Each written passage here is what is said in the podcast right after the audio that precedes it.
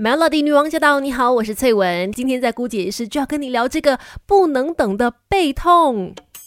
人生是不断学习的过程，一起来 Melody 姑姐仪式。对的，什么背痛就是背后背部疼痛这件事情哦，是不能等的。怎么说呢？其实很多时候我们会容易就是可能姿势用不对呀，或者说太劳累啊，身体就会出现腰酸背痛的情况嘛，对不对？每个人都会有的。通常就是如果真的不舒服啊，腰酸背痛啊，背后痛的话，可能就是休息一下。那休息完以后呢，就情况好转嘛。但如果说你越休息，它越痛的话呢，有可能就是有问题了。这个时候就要来正视究竟我们的背部发生了什么事。基本上呢，背痛发生它有两种情况，第一种就是属于机械性的背痛，另外一种呢就是发炎性的背痛。它的分别是什么？机械性的话呢，通常都是我们的姿势不良啊，或者你搬了重物啊，然后或者是你过度的活动啊、过度的运动，而导致你出现腰酸背痛嘛，都是一些肌肉跟韧带过度拉扯而受伤的。那这种机械性的背痛呢，它的特征就是你。你感觉越用越痛，然后通常呢，你是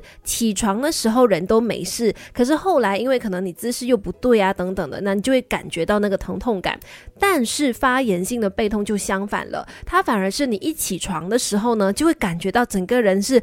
背部非常的僵硬，而且是很痛。开始活动之后呢，它好像就慢慢的改善了。而越休息的话，反而会越痛。这样子的情况持续三个月的话，就有可能是属于发炎性背痛，包括可能是僵直性脊椎炎的发生。僵直性脊椎炎呢，通常都比较容易发生在二十到四十岁的男性身上，比女生来说呢是高一点五倍的。那因为它好发的年纪在二十到四十岁嘛，也就是青壮年的时期啊。你有一些腰酸背痛的情况，也许你会很容易忽略它，但是这个僵直性脊椎炎，它会伤害到身体的其他器官的。人生是不断学习的过程，一起来 Melody 姑姐仪式。Melody 女王驾到！你好，我是翠文，继续在姑姐仪式跟你聊脊椎健康，包括了腰酸背痛，还有僵直性脊椎炎。其实你知道吗？根据医学统计哦，我们人类的这个脊椎健康呢，它是可以维持一百二十年的。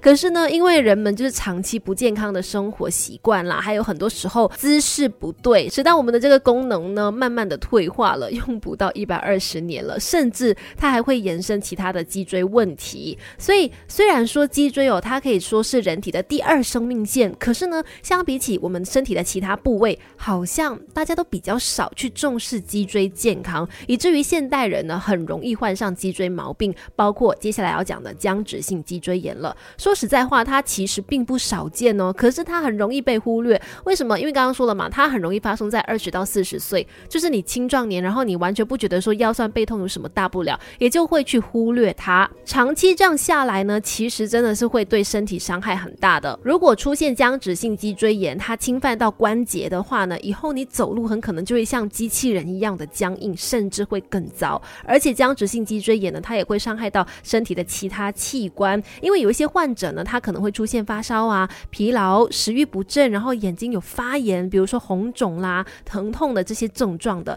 少部分的一些患者呢，甚至还可能出现肺部跟心脏问题。所以这一点呢，绝对要注意。再讲一次，我我们怎么样？知道自己可能得到僵直性脊椎炎呢，就要注意它一个最大的特点就是这种疼痛感呢是在你休息的时候发作的。比如你在睡觉刚起来的时候，哎，你就觉得全身僵硬，然后腰酸背痛；或者你坐了很久之后，你越休息的状态的时候呢，它就越痛，这就不对劲了。而且是持续超过三个月以上的话呢，几率就相当高。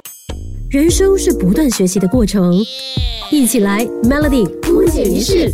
继续在姑姐仪式呢，跟你聊僵直性脊椎炎。我想，如果你或者你身边有朋友是这个僵直性脊椎炎的患者的话呢，你应该可以多少明白哦，他们的生活是会受到蛮大的影响的。虽然说这个病症呢，它不会致命，但是呢，它的确会打扰到日常的生活。比如说，因为早上起床的时候，他们是最容易感觉到疼痛的时候，基本上最痛的时候就是早上起来的时候，而且身体会变得很僵硬嘛，让他们会感觉到动弹不得。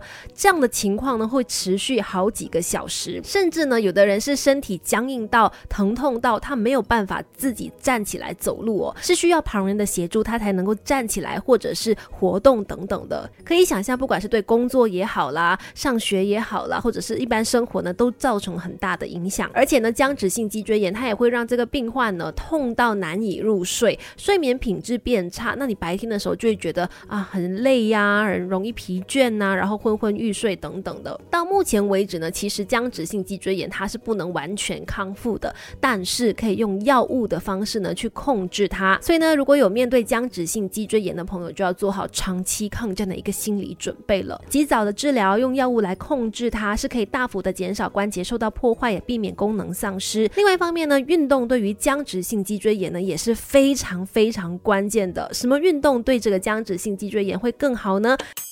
人生是不断学习的过程，一起来 Melody 姑姐仪式。Melody 女王驾到！你好，我是翠文，继续在姑姐仪式跟你聊僵直性脊椎炎呢。呃，一般的腰酸背痛出现的情况是你可能用的量越多，就是比如说你运动量越多啦，或者是你姿势不当啦，或者是你可能就是用错力啦、搬重物啊等等，就会让你越动越痛嘛。可是僵直性脊椎炎是相反的，它是不动的时候才会痛，所以呢运。运动对于有僵直性脊椎炎的朋友来说呢是非常重要的。很多的医生呢都会鼓励患者多多的运动。那对于患者来说，最好的运动应该就是游泳了。因为游泳的话呢，借着水的浮力，让你的脊椎不必去承受你自己的体重嘛，能够真正的放松，而且比较不容易受伤了。所以游泳呢，通常是非常推荐给有僵直性脊椎炎的朋友去尝试的。另外，骑脚车也不错，它同样能够降低这个脊椎的压力。其他的运动的话呢，如果说是有跳跃的动作的话，就基本上不太建议。还有就是，比如说一些柔软的体操啦，